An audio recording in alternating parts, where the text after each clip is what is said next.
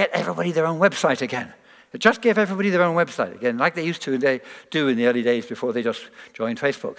Turn it from something which has got this huge central control point to a decentralized world in which everybody can innovate, anybody can be innovative. Das war Sir Tim Berners-Lee, Erfinder des World Wide Webs und Turing-Preisgewinner. Und damit willkommen zu einer neuen Episode des Engineering Kiosks, in der wir tief in den größten Wissensspeicher der Welt eintauchen, dem World Wide Web. Wir besprechen, wie der Erfinder Tim Berners-Lee sich das Web vorgestellt hat, was heute von seinen Plänen noch immer nicht umgesetzt ist, was Tim Berners-Lee bei einem Redesign jetzt anders machen würde und was er von Web 3 oder Facebook hält. Wir gehen aber auch auf neue Webtechnologien ein, mit denen wir alle tagtäglich in Berührung kommen, die aber trotzdem eigenartigerweise von vielen als tot geglaubt werden. Auch von Andy. Und das werde ich mal widerlegen. Von Semantic Web über Linked Open Data bzw. Knowledge Graphs bis hin zu Connection zu Large Language Models. Los geht's mit dem Blick auf das World Wide Web, was es ist und was es in Zukunft sein kann. Liebe Hörerinnen und Hörer, immer wenn ich mit dem Wolfgang eine neue Episode aufnehme, dann treffen wir uns in einer Video- und Audiokonferenz auf der Plattform zencaster.com. Moment, machst du jetzt schon Werbung für unsere Plattform? Nö, ich teile nur Hintergrundinformationen. Und das Faszinierende für mich ist immer, dann sehe ich natürlich auch immer den Raum, wo der Wolfgang drin sitzt. Und die Anzahl der Räume, die ich durch diese Videokonferenz schon gesehen habe, kann ich nicht mehr an zwei Händen abzählen. Dieser Mensch reist immer noch so viel rum, obwohl ich dachte, Österreich ist so klein. Aber heute nimmst du woher auf? Weil den Raum kenne ich noch nicht, in dem du sitzt. Ich sehe nur im Hintergrund eine sehr alte Holzleiter, die in Deutschland so gar nicht mehr zugelassen wäre, glaube ich. Das verrät eigentlich schon sehr viel über die Location. Und zwar bin ich im altmodischsten Teil von Österreich. Die meisten in Deutschland kennen Österreich sowieso nur als Wien und für viele Deutsche ist ja Österreich in Wien. Aber ich bin in der Tat in Wien, im sehr altmodischen Wien.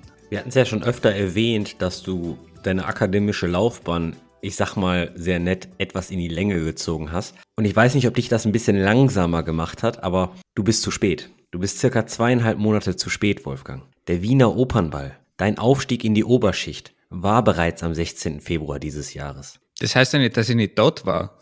Aber ich würde sowieso nie, glaube ich, zum Opernball gehen. Aber jetzt gerade aktuell zufällig hat zwar nichts mit meinem Besuch zu tun, aber es läuft gerade jetzt in diesem Moment, wo wir aufnehmen, der Vienna City Marathon ab, wo irgendwie, keine Ahnung, 40.000 Leute oder so mitlaufen. Also man muss ja sagen, Wien hat viel zu bieten, nicht nur so kulturell, sondern sogar lauftechnisch. Ja, und ich hoffe doch mal auch kulinarisch, oder? Was ist die Süßigkeit, in Wien, da wo man sagt, okay, da kommt man nicht drum rum?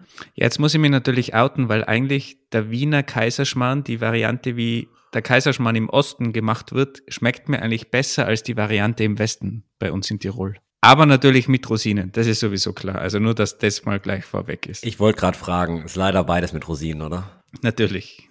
Okay, aber heute kommt das Land Österreich sehr wenig vor. Aber wir machen auch ein altmodisches Thema immerhin. Ich finde das Thema gar nicht altmodisch. Ich finde das moderner denn je, offen gesprochen. Aber wir blicken ein bisschen in die Vergangenheit wenigstens. Heute sprechen wir aber so ein bisschen mehr über euer Nachbarland, oder? Die schöne Schweiz. Im weitesten Sinne, sie kommt zumindest vor, ja. Und zwar gehen wir weiter in unserer Serie, oder beziehungsweise wir starten jetzt mal erst richtig mit unserer Serie von Turing Award Gewinnern. Und wir besprechen heute den Tim Berners-Lee oder Sir Tim Berners-Lee eigentlich, der Erfinder des World Wide Webs. Und wir besprechen natürlich nicht nur die Erfindung, sondern auch, was daraus geworden ist, woran der gute Kerl gerade so forscht oder dran ist und wie sich das Ganze so entwickelt hat und was aktuelle Themen natürlich in dem Bereich sind. Und da kommen wir auch wieder zurück, was der Andi gemeint hat, dass es eigentlich noch top aktuell ist, das ganze Thema.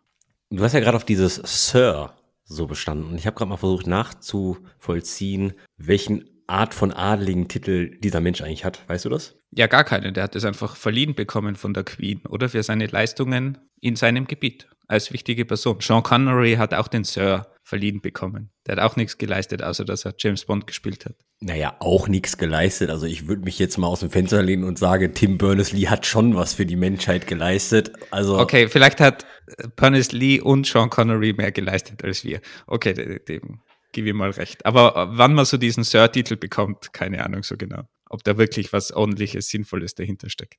Aber fangen wir mit dem Grund an, warum Tim Berners-Lee heute in unserer Turing Award Episode unterwegs ist. Wann hat Tim Berners-Lee den Turing Award verliehen bekommen? Ich vermute mal, die meisten kennen Tim Berners-Lee. Man hört den Namen ja doch irgendwie als Erfinder des, des World Wide Webs. Und er hat 1989 angefangen mit seinem Projekt, das dann schlussendlich zum World Wide Web geworden ist. Also gleichzeitig mit dem Mauerfall. Würde jetzt nicht sagen, dass es um, ungefähr ein, ein, ähnliches Event ist, aber er hat auf jeden Fall sehr viel bewegt mit seiner Erfindung und auch wenn es gerade um Offenheit geht und Knowledge Sharing, was man da wieder durchaus mit dem Mauernfall vergleichen könnte, im weitesten Sinne.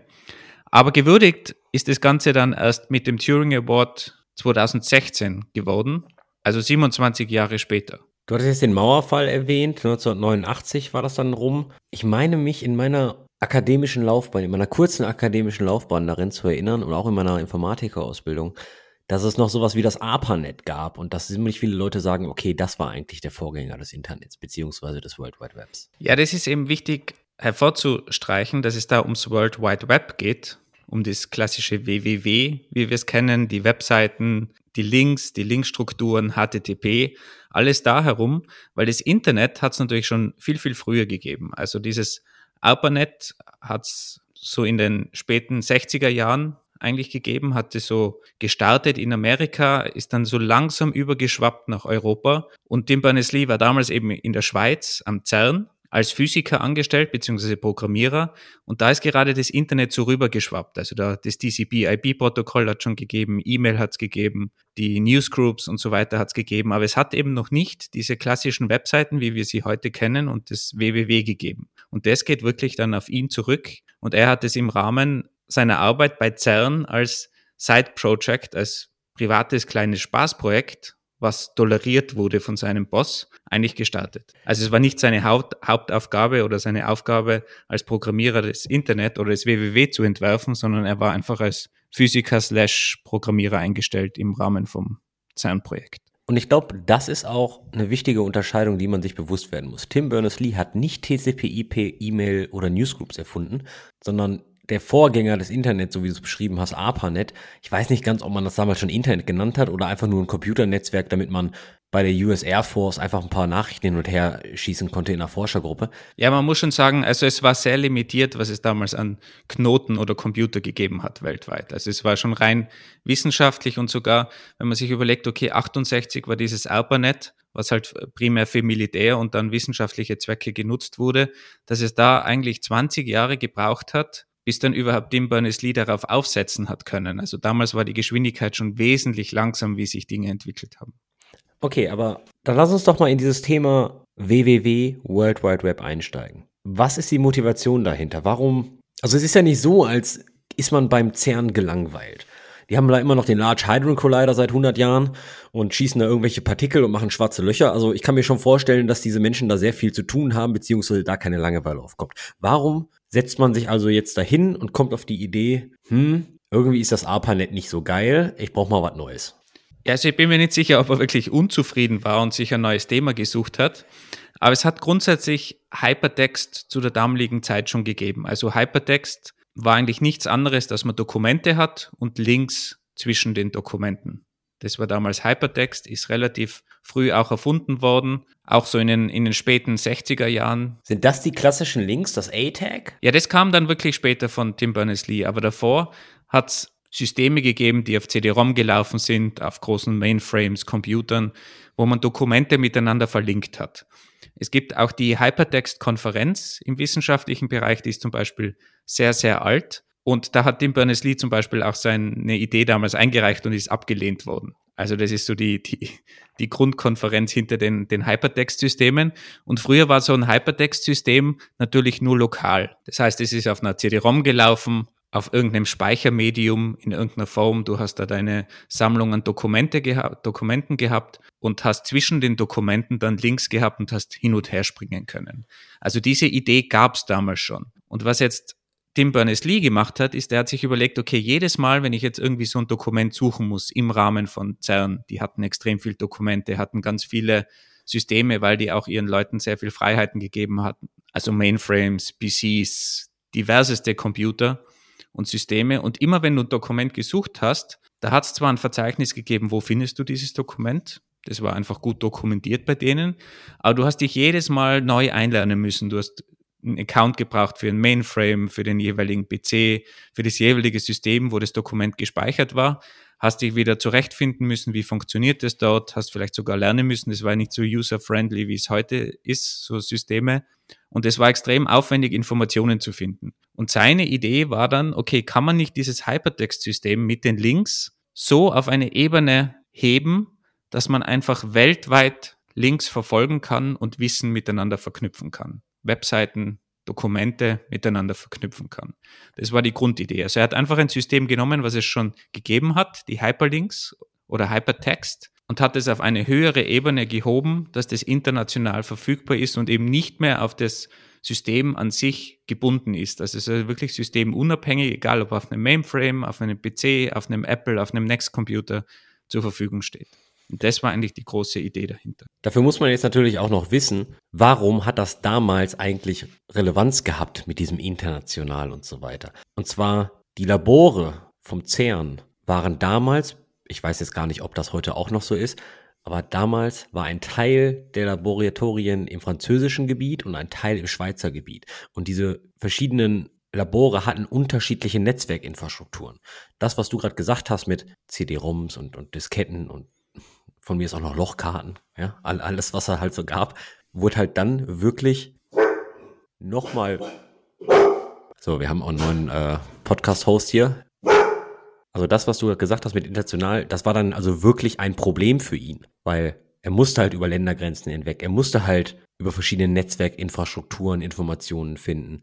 Also eigentlich kann man sagen, er hat sein eigenes Problem gelöst, oder? Seines und von vielen anderen, glaube ich, eben CERN. Also die hatten natürlich alle das Problem, plus die ganze Kommunikation zwischen Ländern, wirklich Amerika als Hauptpunkt natürlich. Es hat zwar E-Mail gegeben, aber das war es dann im Großen und Ganzen. Also so irgendwie, dass man Wissen zur Verfügung stellt, offen, frei zugänglich, dezentralisiert vor allem, das war einfach nicht möglich. Aber weißt du, du redest die ganze Zeit von Hypertext und Links und so weiter. Und ich bin ja, also damals, als Tim Berners-Lee die ganze Sache vorgeschlagen hat, war ich zwei Jahre alt. Ich kann mir heute nicht vorstellen, wie ein Hypertext, eine Hypertext-Verknüpfung aussehen könnte. Und du, du redest ja immer von Hypertext-System. Ist das eine Software? Ist das ein Hardware-Stück? Was ist das? Du kannst dir das eigentlich wie das Internet heute vorstellen mit den Webseiten, nur ist es halt in irgendeinem lokalen System gelaufen. Das hat so ähnlich ausgeschaut, die Links waren unterstrichen, sowas hat es schon gegeben in, in Fließtext, aber es war halt ein geschlossenes System, ein Programm, das du gestartet hast und darin innerhalb von diesen Seiten oder dieser Datenbank, wenn du es so nennen willst, so wie ein kleines Wikipedia auf einer CD, auf einem Speichermedium, da hast du dann hin und her springen können. Aber halt immer nur lokal auf deinem System. Und Tim Berners-Lee hat es dann dementsprechend erweitert, dass ein Link einfach jedes beliebige Dokument weltweit theoretisch zumindest ansprechen kann. Und das war eigentlich sein, seine Pitch, die er auch seinem Chef gegeben hat, dass er eben Dokumente weltweit verlinken will und dass man wie so in einem lokalen System einfach auf den Link klickt, aber dann plötzlich auf einer Webseite in Amerika ist. Hier redest du jetzt von der URI, von der URL, von dem Unique oder Universal Resource Identifier oder Universal Resource Location, richtig? Genau, das war eigentlich die Idee, dass du einen Link, einen Identifier hast, der ein Dokument, ein Wissensstück in irgendeiner Form identifiziert. Das ist natürlich erst später aufgekommen, dass man das dann URL genannt hat und dass man das genau spezifiziert hat und mit HTTP und so weiter. Das ist natürlich dann erst mit der Zeit gekommen. Initial war die Idee natürlich einfach, man hat ein dezentrales System und ein dezentrales System kann man nur so verwalten, dass man irgendwie globale Unique Identifier hat weil du keine zentrale Autorität haben kannst, die irgendwie IDs zum Beispiel vergibt, die du einfach hochzählst. Und darum hat man da mit dem URL-System so ein dezentrales Adresssystem eigentlich geschaffen. Und das hat sich natürlich später dann erweitert mit den unterschiedlichen Protokollen, diesen Scheme-Teil davor und so weiter. Also das ist dementsprechend dann noch erweitert worden später. Wo wir gerade dabei sind, kommt mir eine Frage in den Sinn. Was ist eigentlich der Unterschied zwischen URI und URL? Klar, das eine ist ein Identifier und das andere ist eine Location. Aber gibt es da technischen Unterschied? Gibt es da in der Repräsentation ein Unterschied oder sind das einfach zwei verschiedene Begriffe für dasselbe? Da gibt es immer sehr viel Streitereien um diesen ganzen Bereich, was wirklich was ist. Mein Verständnis ist so, dass URL ein Subteil ist von URI. Das heißt, jede URL ist auch eine URI, aber URLs verwendet man primär für, für Webseiten. Vielen Dank, Dr. Wolfgang Gastler. Nächste Frage bitte. Okay, aber mit einer URL bzw. einer URI kommt man ja jetzt nicht allein weit. Also der hat ja jetzt eine universelle Möglichkeit, Dokumente und Ressourcen zu identifizieren. Aber das hat jetzt das Link-Problem gelöst, beziehungsweise das Hypertext-Link-Problem. Aber das ist ja nicht das heutige Internet. Das ist ja nicht das heutige World Wide Web. Ja, also bis es dazu gekommen ist, hat es natürlich viel Zeit gebraucht. Heutzutage wird man wahrscheinlich Lean dazu sagen.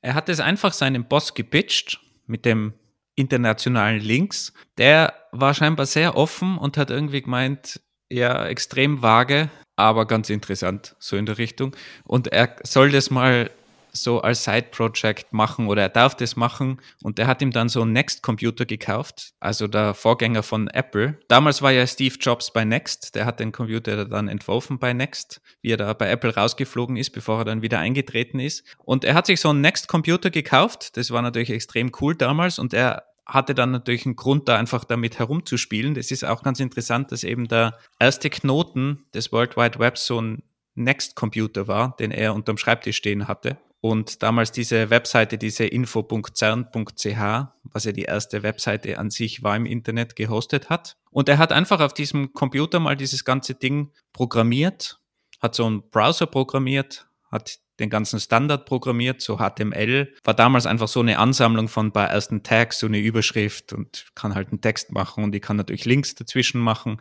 Hat also die ganze Idee mal so runter programmiert, hat scheinbar so ungefähr zwei Monate gebraucht für das Ganze und hat es dann einfach mal so veröffentlicht. Verlinken wir auch gerne die, die Webseite, die gibt's noch heute unter info.ch, die die ganze Idee erklärt und einfach mal über das TCP-IP-Protokoll nach außen gibt. Also was hat er denn da wirklich im Detail programmiert? Du sagst gerade, okay, der hat dann die erste Webseite programmiert und ich habe jetzt gerade so ein paar Probleme, mir das vorzustellen. Also hat er einen Webserver programmiert oder hat er, hat er den ersten HTML-Standard entworfen und dafür einen Parser geschrieben?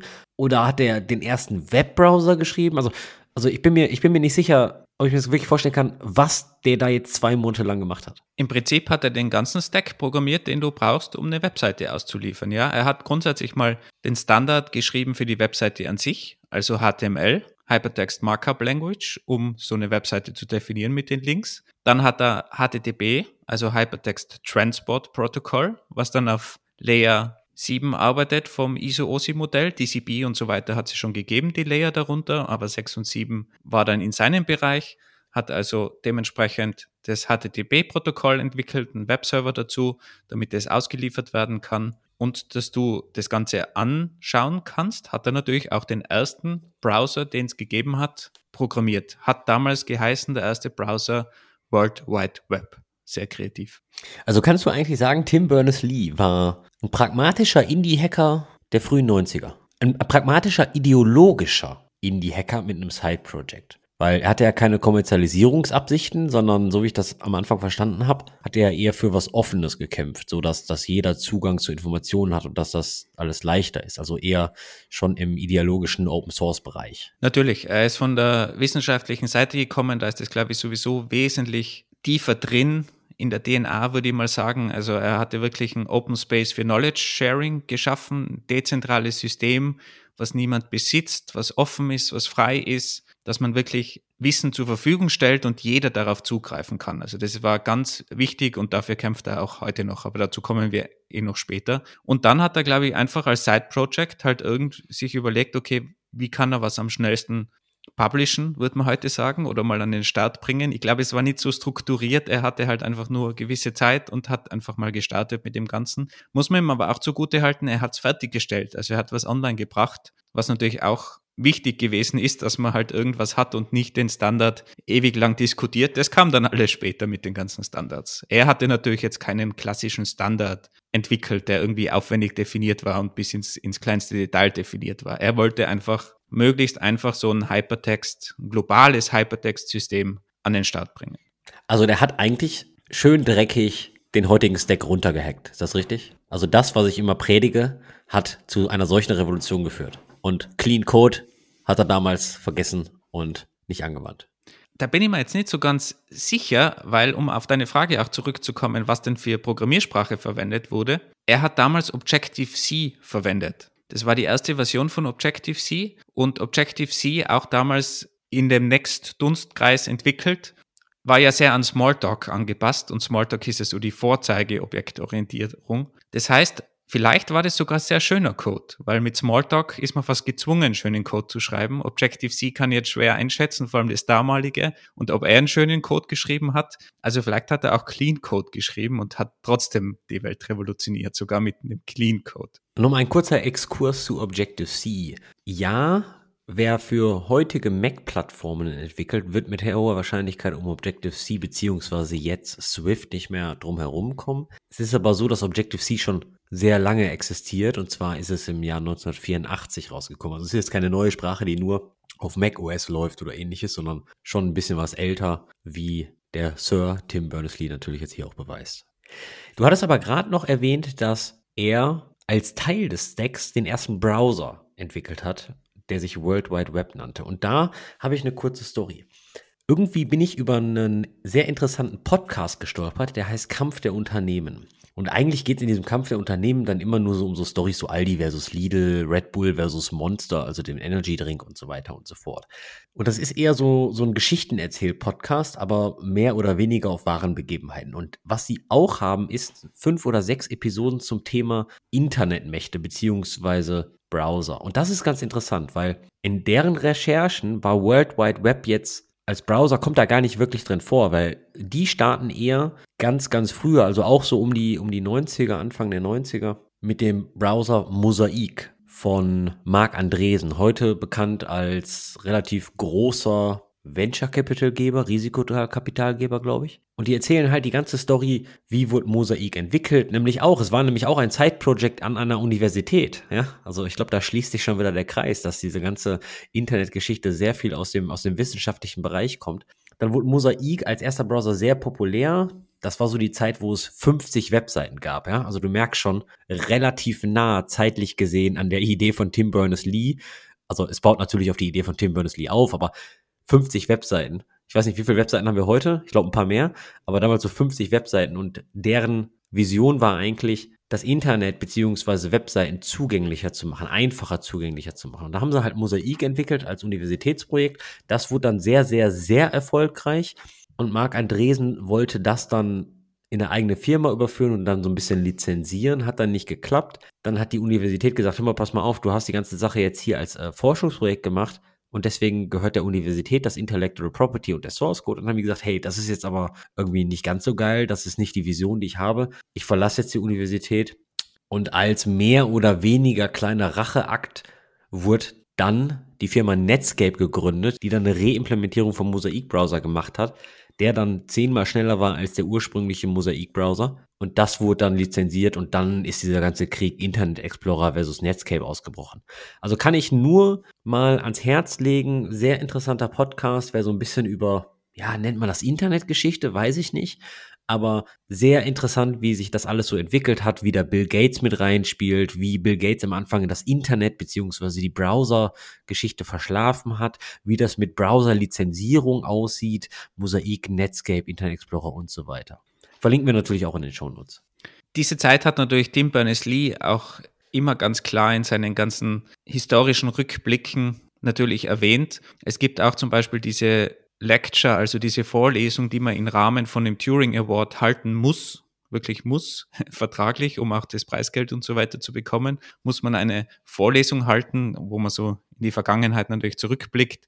Und Tim Berners-Lee hat es auch beschrieben, dass er natürlich am Anfang großen Erfolg gehabt hatte, exponentiellen Wachstum mit dem Internet. Es sind Seiten dazugekommen, es hat alles gut funktioniert. Also es war, es war so eine richtig gute Zeit, bis dann 1994 so ein kritischer Moment aufgetreten ist, wo eben diese ganzen Kämpfe angefangen haben. Und er hat gemeint, da war für ihn dann auch klar, dass er da in irgendeiner Form einwirken muss, um seine Idee des offenen Internets zu verteidigen. Weil da halt dann wirklich die große Macht Microsoft dazugekommen ist, viel Druck ausgeübt hat und der ganze Browserkampf und so weiter gekommen ist. Also da war für ihn dann wichtig, okay, er muss jetzt weg von diesem wissenschaftlichen Bereich, ich mache einfach nur den Standard hin zu, wie kann ich darauf einwirken, dass das Ganze in die richtige Richtung weitergeht. Also dass das alles offen bleibt. Genau, nur nochmal um klarzustellen. Der große Kampf, der kritische Moment, da ging es einfach ganz brutal um Geld, oder? Natürlich. Wenn es einen großen Kampf gibt, geht es immer um Geld. Und Geld kannst du halt vor allem machen, wenn du was geschlossener machst, dass Leute dir was zahlen müssen. Und das geht halt genau gegen das System des Internets, was er damals, oder des World Wide Webs, um es richtig zu sagen, was er damals erfunden hat und was er natürlich auch dementsprechend verfolgt. Was man aber auch ganz kurz sagen musste, zu dieser Zeit war vielen Leuten noch gar nicht bewusst, wie man mit dem Internet eigentlich Geld verdienen konnte. Weil speziell in dieser Browser-Story, die ich gerade erzählt habe, wird sehr oft erwähnt, dass am Anfang die Grundidee war, die Browser-Software selbst, also Mosaic und Netscape, selbst zu lizenzieren. Also du musstest dann irgendwie 50 oder 100 US-Dollar zahlen, um den Browser herunterzuladen. Da haben sie sich dann gegen entschieden, weil sie dann eher den viralen Effekt haben wollten, dass wenn der Browser frei ist, und sich jeder den runterladen kann, dass man dann die ganze Sache monetarisiert. Also zu diesem Zeitpunkt war noch gar nicht wirklich klar, wie man mit dieser Sache Internet eigentlich Geld verdienen konnte. Da ging es wirklich nur um ganz brutale Marktmacht und ich bin der Größte hier. Einfach auch um, um, um Market Share zu bekommen. Und das hat man natürlich dann auch mit eigenen Standards probiert, eigene Features dazu entwickeln. Und da hat eigentlich Tim Berners-Lee durch die Gründung vom W3C-Konsortium, das auch 94 dann gegründet wurde, probiert dagegen zu arbeiten, dass es einfach eine unabhängige zentrale Institution gibt, die sich um diese ganzen Standards kümmert, die den HTML-Standard entwickelt, XHTML, was dann später dazugekommen ist, oder auch heute XML, ADF, OUR, CSS, SVG, die, die WCAG, wenn es um Zugänglichkeit geht, Barrierefreiheit. Also diese ganzen Dinge kommen dann alle von der W3C, von diesem Konsortium, wo so, glaube ich, 50 bis 100 Leute arbeiten aktuell und natürlich mittlerweile auch sehr viele Firmen involviert sind. Aber das geht alles zurück auf Tim Berners-Lee, der diese W3C ins Leben gerufen hat, damit eben die Firmen zusammenarbeiten, dass es irgendeine unabhängige Institution gibt und nicht alle Firmen nur gegeneinander arbeiten, um sich irgendwie einen Market Share zu sichern. Immer wenn ich das W3C höre, denke ich mir, die Grundidee ist super. In der heutigen, schnelllebligen, lebligen, in der schnell verwandelten Welt ist das aber alles so eine, ja, ja, habe ich so das Gefühl, das W3C ist mit einem Krückstock unterwegs, weil meine Frage ist eigentlich, hat das W3C heute noch in der Entwicklung eine essentielle Relevanz, weil ja, die machen dann später den Standard, schon klar. Aber, und die schreiben den dann auch nieder irgendwo. Super. Aber erstens, bis der Standard da ist, dauert das ja ewig. Zweitens, ich habe so das Gefühl, die großen Browser, Chrome, Edge, spielt Firefox eigentlich noch eine Rolle, keine Ahnung. Aber dass die eher den Takt vorgeben. Die sagen, hey, das wäre cool, dann implementieren sie das schon mal mit Early Support, dann kommt das W3C irgendwann um die Ecke, standardisiert das und dann haben sie vielleicht nochmal, dann benennen sie irgendwie das Tag um oder ein Attribut von dem Tag nennen sie um und dann edit das Chrome einfach auch, aber die Funktionalität ist ja schon da. Also ich habe das Gefühl, das W3C standardisiert eigentlich das, was die großen Browserhersteller eigentlich pushen. Und ist es schlecht? Sehr gute Frage. Ich denke mir immer, wenn ich so ein Konsortium habe, Vielleicht bin ich da auch ein bisschen altmodisch und Wasserfallmodell technisch unterwegs, dass man sagt, okay, man standardisiert erst und dann implementiert es, aber auf der anderen Seite scheint ja die Implementierung nicht so teuer zu sein, dass man halt drei, viermal drüber iterieren kann. Auf der dritten Seite muss ich jetzt auch sagen, okay, wenn man einfach was rausschießt, damit experimentiert und erstmal schaut, wird das überhaupt von den Internetnutzern, von den Webseitenherstellern und so weiter und so fort benutzt, dann ist das auch in irgendeiner Art Produktvalidierung, ne? Hm, keine Ahnung. Ähm, also ich glaube, dass mittlerweile natürlich die Firmen extrem viel Einfluss auf diese ganzen Konsortien und Gremien haben, genauso wie Cisco eigentlich einfach definiert, was so am Netzwerkstack unterwegs ist. Vielleicht heutzutage weniger als früher und weniger die IEEE, die es eigentlich machen sollte, gleich wie mit der W3C. Die, die sind vielleicht getrieben durch die Firmen. Mittlerweile würde ich sagen, ist es besser geworden, da die Firmen wirklich mehr reingehen in die Konsortien und dort auch diskutieren, das als Plattform nutzen, weil die natürlich auch alle Interesse haben, dass ihre Features mit reinkommen. Wie weit es ein früchtetragendes System ist, da habe ich zu wenig Einblick, dass ihr das sagen könnte. Das wäre natürlich interessant, mal wirklich von, von Leuten zu hören, die da drinnen arbeiten. Aber ich habe zumindest das Gefühl, es gibt so einen gewissen Ausgleich zwischen den ganzen Firmen, die so ein W3C-Konsortium zum Beispiel anbieten kann oder bilden kann. Und wenn der Standard später rauskommt erst, sehe da weniger das Problem, weil irgendwann gibt es halt diesen Standard und ist ja gut, wenn mehrere Seiten experimentieren. Anders wäre es, glaube ich, auch gar nicht mehr möglich, dass man in seinem Elfenbeindom da einen Standard entwickelt, der dann schlussendlich implementiert wird. Also es ist, glaube ich, gar nicht mehr möglich und jeder, der so Standardentwicklungen kennt, weiß, dass es einfach Zeit braucht. Auch wenn man zum Beispiel im Firmenumfeld, irgendwie im kleineren Umfeld so ein Code-Style-Guide entwickelt. Es braucht einfach ewig, bis da alle zufrieden sind, bis da alle angehört wurden und so weiter. Und das Ganze ist ja dann nochmal ein paar Levels komplexer eigentlich, wenn da dann wirklich Firmen dabei sind und, und solche Standards entwickelt werden. Aber grundsätzlich, glaube ich, ist es wichtig, dass es so eine unabhängige Stelle gibt. Also jetzt, wo wir gerade so ein bisschen drüber reden, ist das natürlich schon eine harte Sache eigentlich. Ne? Klar, wir sind jetzt ein paar Jährchen weiter, 30, 33 Jahre weiter. Wenn ich mir vorstelle, vor 33 Jahren hat sich jemand hingesetzt, hat HTML spezifiziert, möchte ich nicht sagen. Ich würde sagen erfunden, sich darüber Gedanken gemacht, hat das Protokoll HTTP entwickelt, hat die URL mehr oder weniger erfunden, um weltweit Ressourcen zu verlinken und hat sogar noch ein System, eine Software entwickelt, um die anderen drei Elemente wirklich zu verknüpfen. Das ist schon eine harte Sache, weil ich denke mir, wie viele Leute wären da heutzutage in der Lage zu, das Ganze in zwei Monaten zu machen? Da frage ich mich, würde man das heute nicht vielleicht anders komplett overengineeren? Also wurde zum Beispiel mal Tim Berners-Lee die Frage gestellt, wenn er die ganze Sache nochmal neu machen würde, was der jetzt ändern würde? Also wird er zum Beispiel mit Test-Driven Development First starten oder mit Extreme Programming oder mit Python oder äh, wird der wird er sagen, hey, pass mal auf, HTML hätte ich nicht mehr so erfunden, weil oder ähm es wäre ja auch interessant, mal den, den Source Code zu sehen, den er damals entwickelt hat. Wäre sicher ganz cool. Ich vermute einfach, die Systeme waren auch einfacher damals. Naja, es gab ja kein Google und kein Stack Overflow, ne? Also das bedeutet, der muss ja schon irgendwie ein Buch da links oder rechts äh, liegen gehabt haben. Also ich glaube schon, schon eine harte Nummer. Aber es war jetzt zum Beispiel rein textbasiert. Also da waren noch keine großen, ich glaube, es waren auch keine Grafiken zum Beispiel dabei, haben die Computer damals ja noch gar nicht anzeigen können. Also das ganze System war schon auch ein bisschen einfacher. Das heißt, du hast vielleicht auch weniger beachten müssen und hast vielleicht leichter was an den Start bringen können. Dafür wird heute wieder viel abstrahiert. Also ich glaube, es ist, ist schwer zu vergleichen. Was aber interessant ist, weil ihm wurde mal die Frage gestellt in, in einem Talk, ob er was von der Architektur ändern würde heutzutage.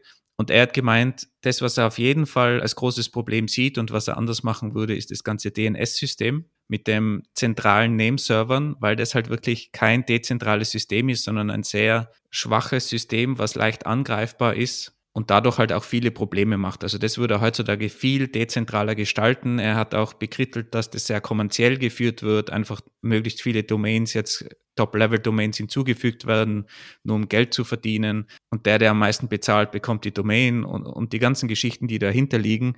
Also das würde er auf jeden Fall komplett anders lösen, hat er gemeint heutzutage.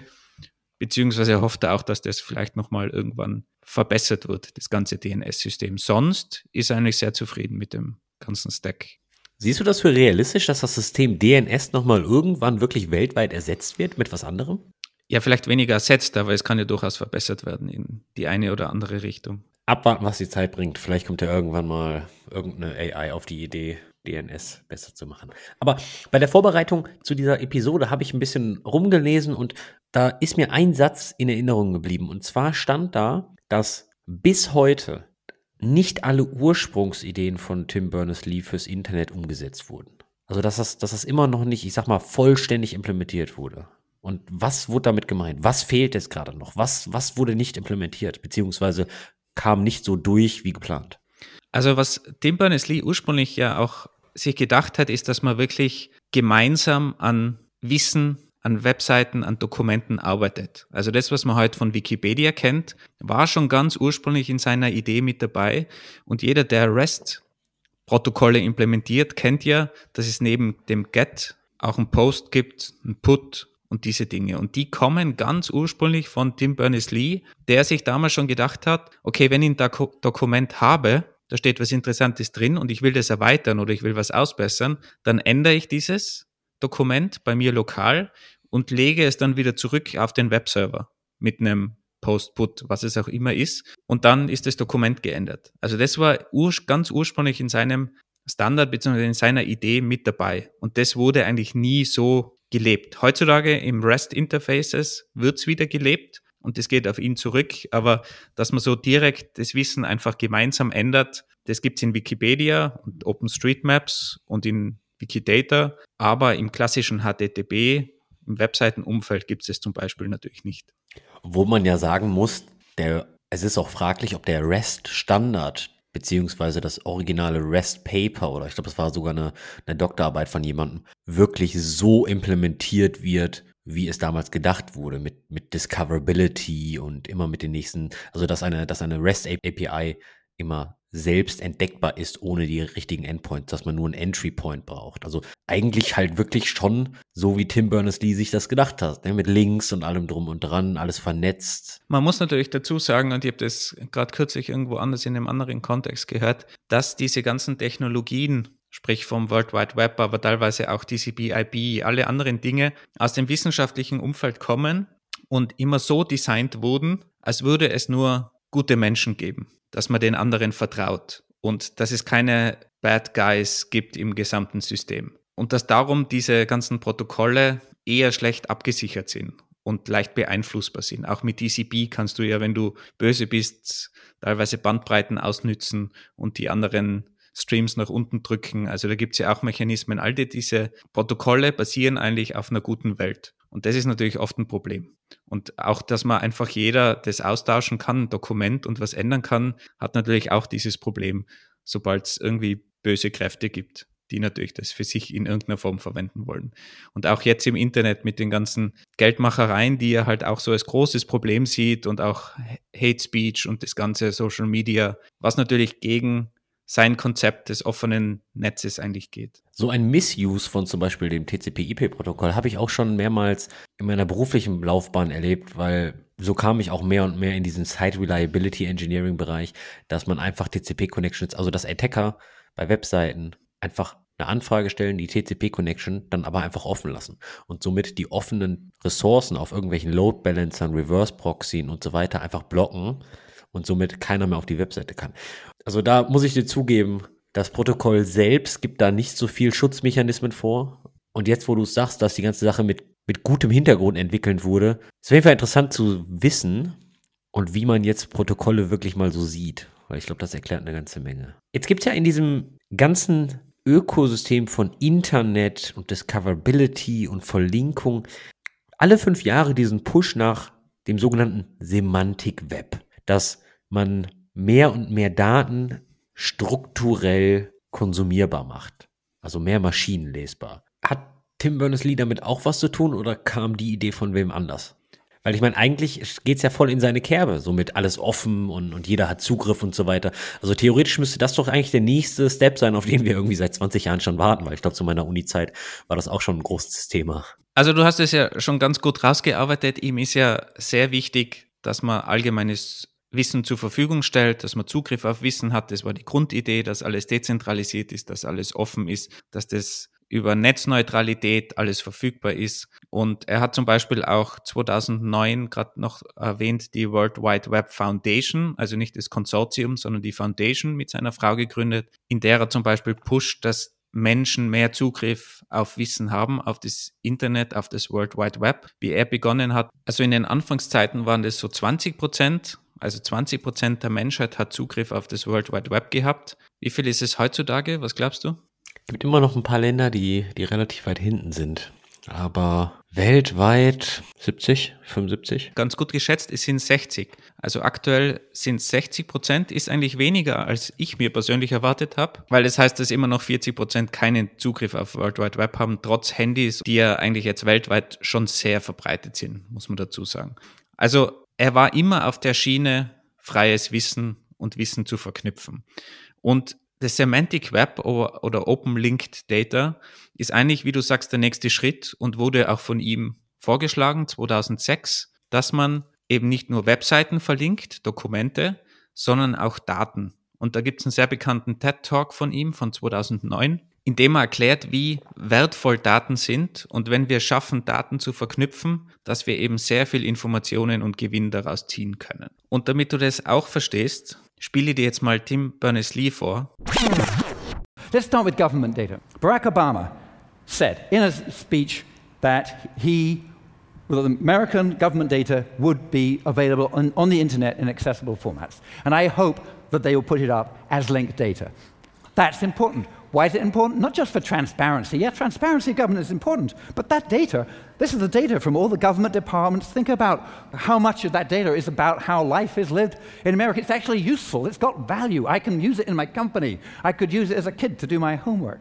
So we're talking about making the place, making the world run better by making this data available. In fact, if you're responsible, if you know about some data in government department, often you find that these people, they're very tempted to keep it. To, Hans calls it database hugging. You, you, you hug your database, you don't want to let it go until you've made a beautiful website for it. Well, I'd like to suggest that right before you, yes, make a beautiful website. Who am I to say don't make a beautiful website? Make a beautiful website, but First, give us the unadulterated data. We want the data. We want unadulterated data. Okay, we have to ask for raw data now. And I'm going to ask you to practice that, okay? Can you say raw? Raw. Can you say data? data. Can you say now? Right. Raw data now. Raw practice that. It's important because you have no idea the number of excuses people come up with to hang on to their data and not give it to you, even though you've paid for it as a taxpayer. And it's not just America, it's all over the world. And it's not just governments, of course, it's enterprises as well. Okay, Andy, also wie stellst du jetzt deine Daten in Zukunft zur Verfügung? Raw Data. Now. Genau, hast du, hast du sehr schön gelernt. Perfekt.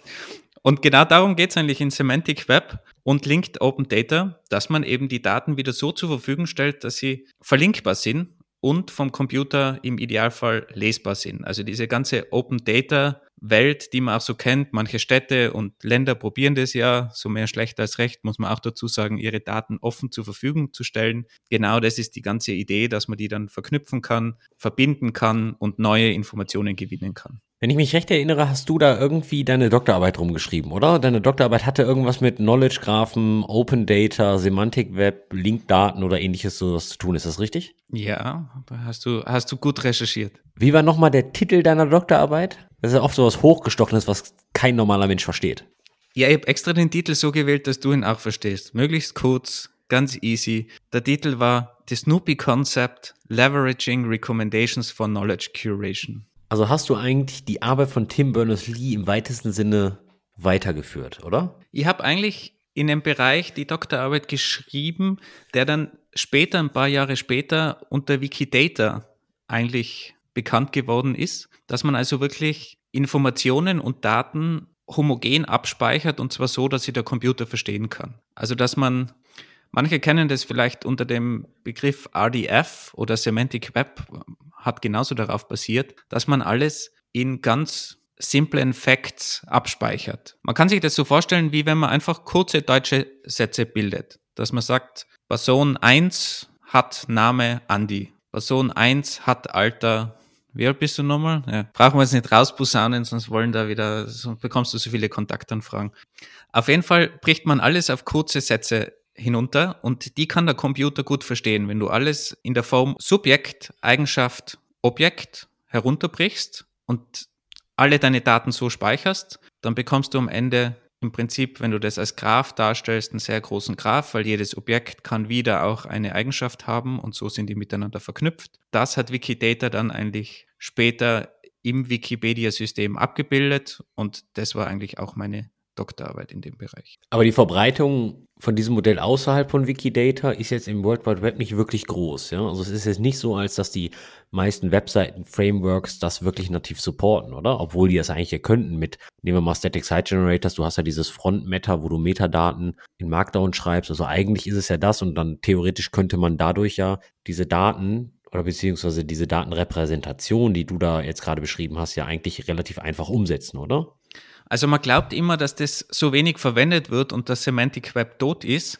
Aber wenn man das Ganze ein bisschen umformt und zum Beispiel schema.org erwähnt, was vielleicht viele kennen, das hat Google initiiert und ist eigentlich so eine Ontologie beziehungsweise ein Schema, wie man Informationen und Daten zur Verfügung stellen kann und vor allem auch in Webseiten, dann sieht man, dass das extrem viele Webseiten machen. Und aktuell wird eigentlich geschätzt, dass ein Drittel aller Webpages solche Informationen drin haben. Die siehst du natürlich nie. Wenn du auf irgendeine Event-Page gehst, dann siehst du dort das Event präsentiert, das aber im HTML-Code auch zusätzlich die Information über schema.org Properties abgelegt ist und Google die zum Beispiel auch auslesen kann. Das siehst du ja direkt nicht, aber das existiert und ist weiter verbreitet, als man denkt. Könnte natürlich noch wesentlich weiter verbreitet sein, aber es gibt's und es wird eigentlich immer mehr verwendet. Inwieweit ist die Grundidee beziehungsweise die Umsetzung des Ganzen heute überhaupt noch relevant, wenn wir sowas haben wie ChatGPT, GPT 3.5, GPT-4, Large Language Models und so weiter? Weil eigentlich heben die das ja auf eine andere Ebene. Weil die untersuchen ja mit Natural Language Processing, ich sag mal Prosatexte und Co. Oder nicht nur Prosatexte, sondern vielleicht sogar auch Bilder, Bildererkennung und so weiter. Deswegen, dass die Daten ja gar nicht in einem semantischen Format vorliegen müssen. Also du kennst ja sicher auch die ganzen Queries, die es mit ChatGPT gibt, dass du zum Beispiel sagst, okay, definiere mir einen CV über Andy Grunwald und der spuckt dann irgendwelche Daten aus, die zwar gut klingen, aber hinten und vorne nicht stimmen. Also dieses Halluzinieren, wie man das ja mittlerweile so nennt, bei den Language Models. Und das zeigt ja, dass diese Language Models zwar sehr gut die Sprache beherrschen, aber ein extremes Problem haben, wenn es um Informationen geht. Das heißt, du brauchst diese strukturierten Daten oder semi-strukturierte Daten, wie man sie auch oft nennt, die aber computerlesbar sind, um logische Zusammenhänge zu bilden und dir dann wirklich richtige Informationen zu liefern. Also im Idealfall verknüpfst du die zwei Welten, das kommt in Zukunft sicher früher oder später, und dann kann dir eben sowas wie ChatGPT auch die wirklich richtige Information ausgeben und nicht nur eine, die gut klingt und vielleicht wahr sein könnte. Und das ist der große Unterschied. Und darum brauchst du eigentlich diese strukturierte Information, die ist extrem wichtig. Der Knowledge Graph, den du bei Google kennst, wenn dir da rechts zum Beispiel in dieser Box was angezeigt wird, der basiert ja genau auf diesem großen Open Link Data Graph, der auch erweitert wird von Google, der, wo aber Wikipedia dabei ist, wo Wikidata dabei ist, OpenStreetMaps, andere Datenquellen. Es gibt sehr, sehr viele Datenquellen. Können wir auch ein cooles Bild verlinken, wo man sieht, wie diese Welt an Datasets miteinander verknüpft ist.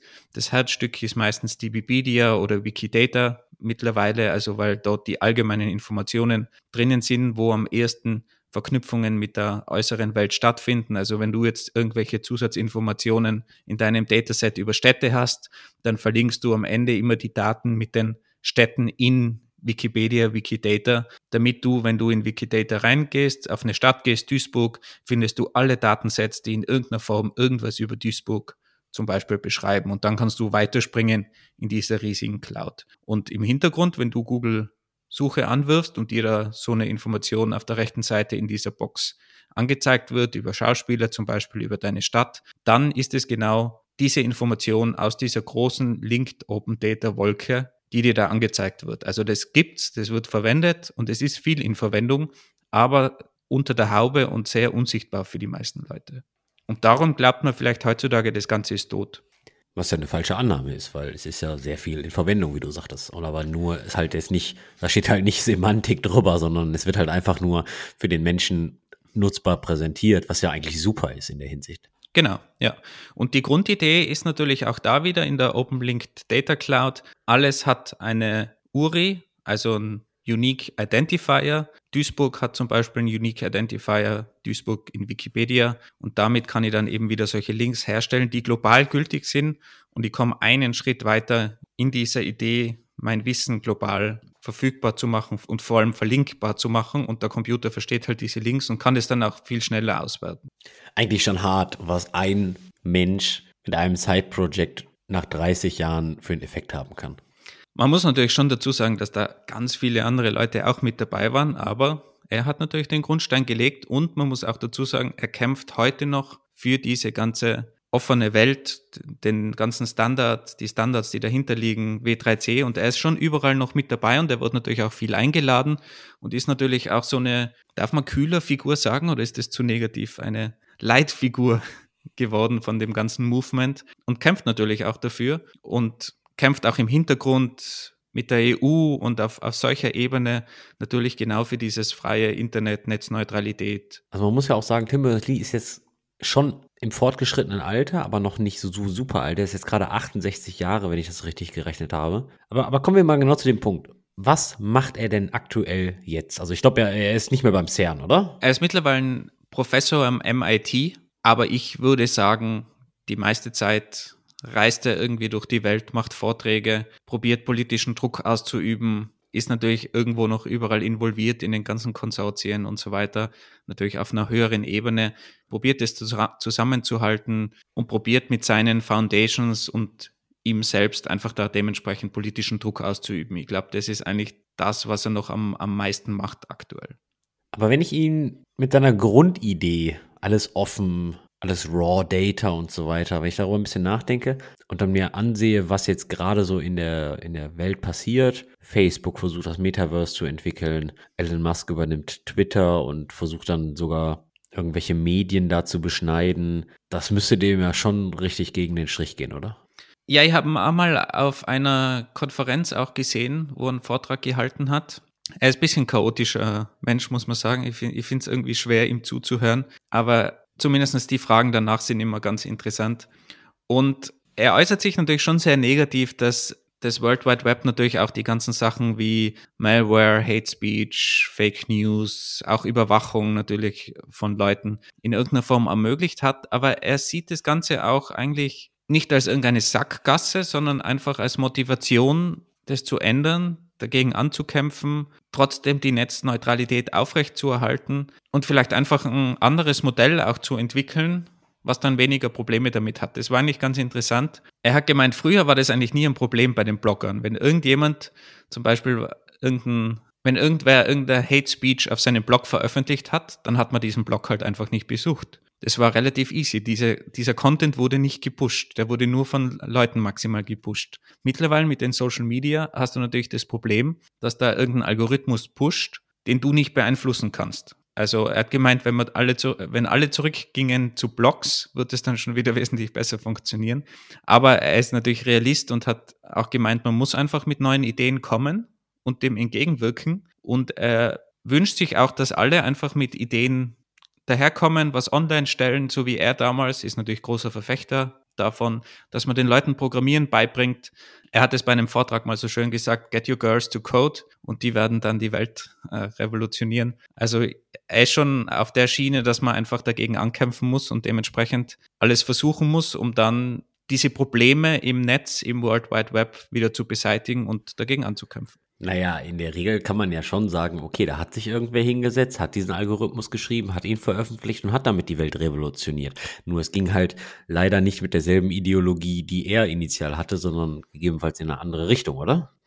Ja, er sieht das natürlich, das ganze Kommerzielle schon als ein großes Problem, vor allem wenn du nicht dafür zahlst. Also er ist eigentlich ein großer Unterstützer auch von Paid Models. Das heißt, dass du für dein Facebook, für dein privates Facebook, Twitter, was auch, was auch immer, wirklich zahlst und dadurch aber eben in einer gewissen Form selbst bestimmen kannst, was damit passiert, dass du frei bist, dass du nicht von dem Algorithmus in irgendeiner Form beherrscht wird, der deine, wo eine Firma dahinter steckt, die die Daten weiterverkauft, wo dann die Interessen nicht aligned sind. Also er ist nicht komplett auf der Seite, so wie Richard Stallman, alles muss free sein, sondern er sagt schon, kommerzielle Interessen sind okay, aber du solltest zahlen für deinen Service das du verwendest. Du zahlst ja auch für deinen netzneutralen Internetzugang. Er sieht da schon eine Kombination aus Paid Models und offenen, kostenlosen Models, vor allem wenn es um Wissen geht natürlich, was dann ja von anderer Seite vielleicht auch gefördert werden kann. Aber wenn du dein perfektes Social Media haben willst, für dich solltest du dafür zahlen und dann vielleicht auch entscheiden, welche Daten werden geshared, was wird verwendet. Und der hat da zum Beispiel auch selbst ähm, übers, übers MIT so ein Projekt gelauncht, das nennt sich Solid Project. Soll so der nächste Schritt sein und ist jetzt auch wieder ein Standard, der es erlaubt, deine Daten von Apps, von Services, die du nutzt, dezentral abzuspeichern und dann auch genau darüber zu entscheiden, was passiert mit den Daten. Welche App kann auf deine Daten zugreifen, welche nicht, was wird geshared von deinem internen Storage der nur bei dir lebt. Also er probiert ein System zu entwickeln, was gegen dieses zentrale Abspeichern deiner ganzen privaten Daten ankämpft und das eben bei dir wieder ablegt, so dass du das Ganze in der Hand hast. Ist aber ehrlich gesagt noch nicht sehr weit, noch nicht sehr weit verbreitet, aber diese Dinge brauchen natürlich auch, es ist glaube ich eine gute Idee, aber es müssen einige darauf aufspringen, damit das natürlich irgendwann durchzündet. Und rein statistisch gesehen, dass er jetzt zum dritten Mal Erfolg hat, wenn man mal OpenLink Data als Erfolg wertet, ist die Frage, wird sich zeigen. Und ich finde die Idee natürlich cool, aber ehrlich gesagt, mir die Webseite angeschaut und das Standard, ich war jetzt noch nicht so weit, dass ich gesagt hätte, okay, will mir da mal einen eigenen Server oder sowas aufsetzen, um meine Daten zu speichern. Also es fehlt noch vielleicht irgendwie die kritische Masse an Apps oder die Einfachheit an so ein Storage-System dran zu kommen. Aber die Richtung ist auf jeden Fall eine super interessante. Hat er sich mal irgendwie zu, zu Web 3.0 beziehungsweise Blockchain geäußert? Weil eigentlich müsste das doch in die richtige Richtung für ihn gehen, oder? Ich meine, die Blockchain ist ja jetzt nicht von einer einzelnen Person geowned. Ähm, da hast du mehr oder weniger die RAW-Daten verfügbar, beziehungsweise werden da die Transaktionen dokumentiert. Also eigentlich, wenn man sich das so vom, vom vom High Level ansieht, müsste das doch eigentlich genau in seine Richtung gehen, oder? Also grundsätzlich, was nochmal sicherstellen müsste, glaube ich, ist, dass er eigentlich 2006 das ganze Semantic Web als Web 3.0 definiert hat. Nach Web 2.0, wo ja was so das Mitmach-Web war, das Web 3.0 als Semantic Web. Das wurde aber nie in irgendeiner Form weiter verwendet von, von Leuten und dann ist diese ganze Blockchain Thematik gekommen und plötzlich war das alles Web 3.0. Also ich vermute mal, das gefällt ihm nicht, obwohl er da, glaube ich, offiziell noch nichts dazu gesagt hat. Was ihm aber grundsätzlich nicht gefällt, ist mittlerweile ein Blockchain an sich, weil das auch sehr kommerzielles Problem ist, sehr teuer ist, zu langsam und er mittlerweile der Meinung ist, dass man es einfach nicht braucht.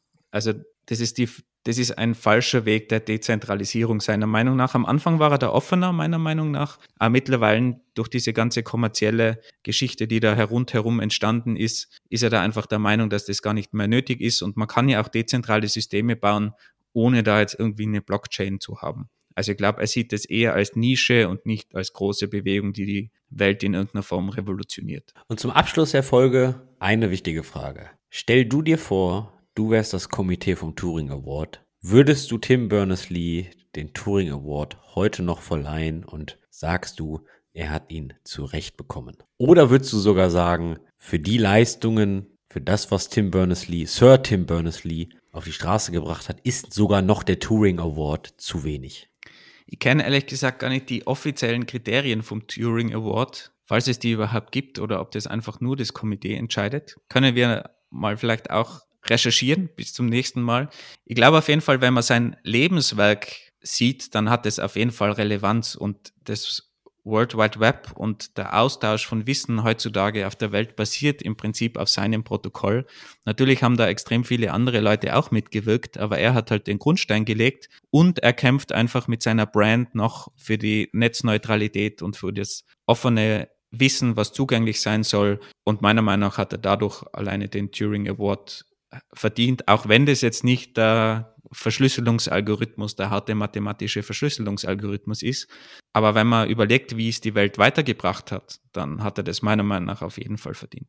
Und finde ich sehr nett, dass du mir jetzt gleich zu dem einzigen Entscheider machst vom, vom Turing Committee. Ich habe gerade mal ganz kurz nochmal nachgesehen. Und das World Wide Web selbst wurde 2010 sogar für den Friedensnobelpreis vorgeschlagen. Das geht so ein bisschen auf die Frage zurück, ist der Turing Award überhaupt genug oder ist das sogar noch zu tief gestapelt? Und wenn man sagt, okay, die Arbeiten um Tim Berners-Lee werden für den Friedensnobelpreis vorgeschlagen, da will ich schon sagen, okay, da steht der Turing Award vielleicht noch ein bisschen drunter.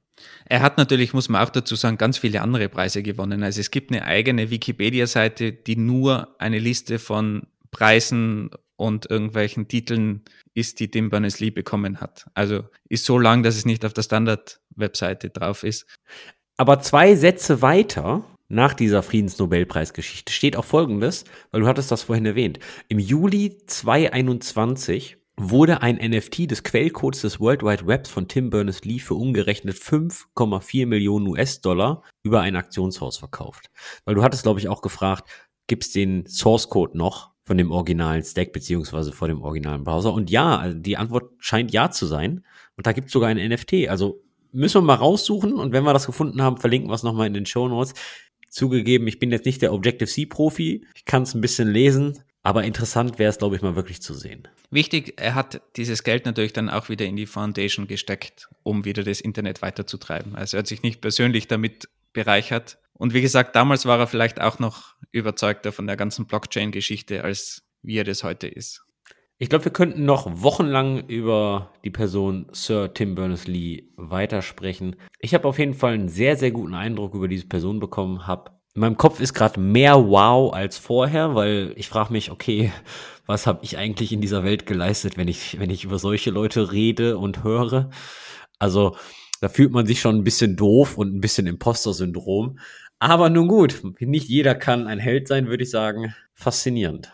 Und zum Abschluss vielleicht noch den Aufruf, den er immer gibt. Wir sollten das Web redecentralisen, also mehr dezentralisieren wieder, weil die Tendenz sehr in die Zentralisierung gegangen ist in den letzten Jahrzehnten. Also wenn wir ein Problem haben irgendwo, wenn wir ein Problem sehen, sollten wir am besten das selbst in die Hand nehmen und zur Re-Decentralization beitragen und sonst wenigstens auf einer politischen Ebene, wo wir das machen können. Wir hoffen, diese vielleicht auch etwas andere Art vom Engineering Kiosk hat euch gefallen. Lasst es uns auf jeden Fall mal wissen.